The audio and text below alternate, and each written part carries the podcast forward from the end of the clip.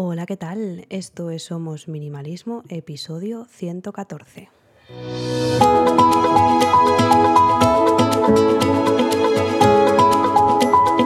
Bienvenidos una semana más. Yo soy Sarai, quien está detrás de este podcast en el que hablamos de minimalismo y todos los cambios que puede traer a nuestro día a día para tener una vida con sentido, con propósito y centrándonos en lo verdaderamente importante. Hoy vengo a hablaros de la lista de las comidas y de planificar menús, que me habéis preguntado algunas de vosotras por Instagram y bueno, pues os voy a contar un poco cómo lo hacemos nosotros en casa. Y es que planificar una lista de comidas es una estrategia súper efectiva para mantener una alimentación saludable y sobre todo minimizar el desperdicio de alimentos y tirar dinero a la basura. Así que, bueno, ¿cómo lo hacemos nosotros? Primero hacemos una lista de nuestras comidas favoritas. Comenzamos haciendo una lista cada uno de las comidas que más nos gustan y obviamente aseguramos incluir opciones saludables que nos gustan. Después, decidimos cuántas comidas necesitamos planificar. En nuestro caso, eh, lo hacemos de manera mensual.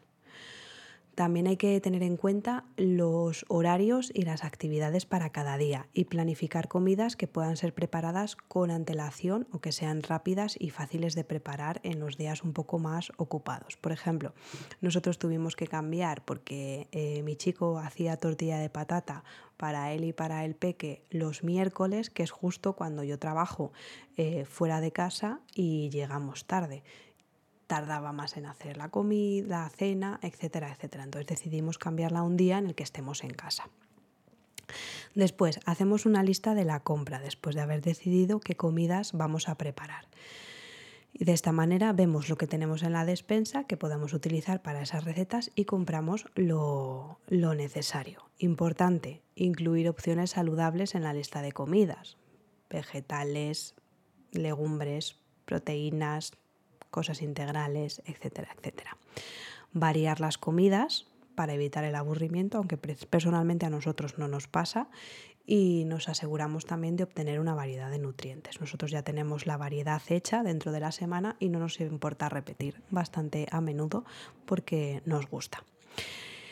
Importante utilizar los ingredientes que ya tenemos revisando la despensa y la nevera. De esta manera lo que vamos a hacer es utilizar lo que ya tenemos y reducir el desperdicio de alimentos.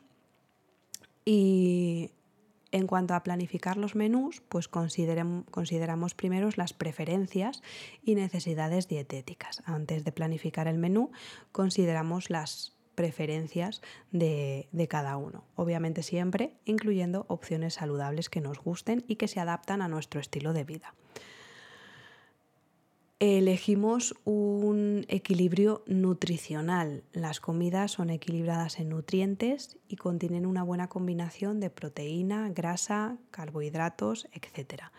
Nosotros además hemos buscado ayuda de un nutricionista para que nos ayude a planificar este tipo de, de equilibrio. ¿no? Hay que intentar también considerar los tiempos de cocción. Es, podemos probar el batch cooking. Nosotros en su día lo probamos, pero como en casa cocina mi chico, pues es él el que decide cocinar por las noches para el día siguiente. Aquí, como es el rey de la cocina, yo ahí ni pincho ni corto, literalmente es él el que lo dice todo y prefiere hacerlo de día en día.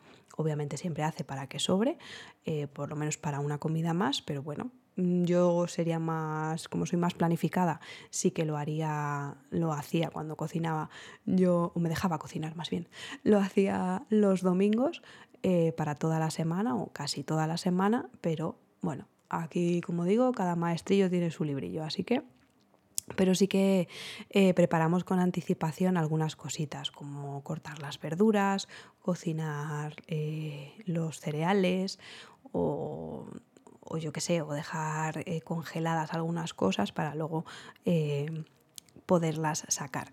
Entonces, al planificar las comidas con anticipación, lo que hacemos es ahorrar tiempo, sobre todo, y dinero, reduciendo el estrés de qué como hoy, qué voy a cenar hoy y mejorando la alimentación en general.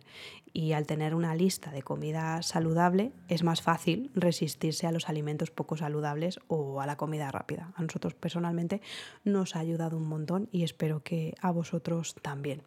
Y aquí terminamos el episodio de hoy. Gracias por quedaros hasta el final. Me ayuda mucho si compartís en redes sociales y dejáis vuestra reseña de 5 estrellas. Así llegaremos a más gente y crearemos una bonita comunidad. Me podéis encontrar en Instagram como somos.minimalismo o en la página web Nos escuchamos en el próximo. Hasta luego.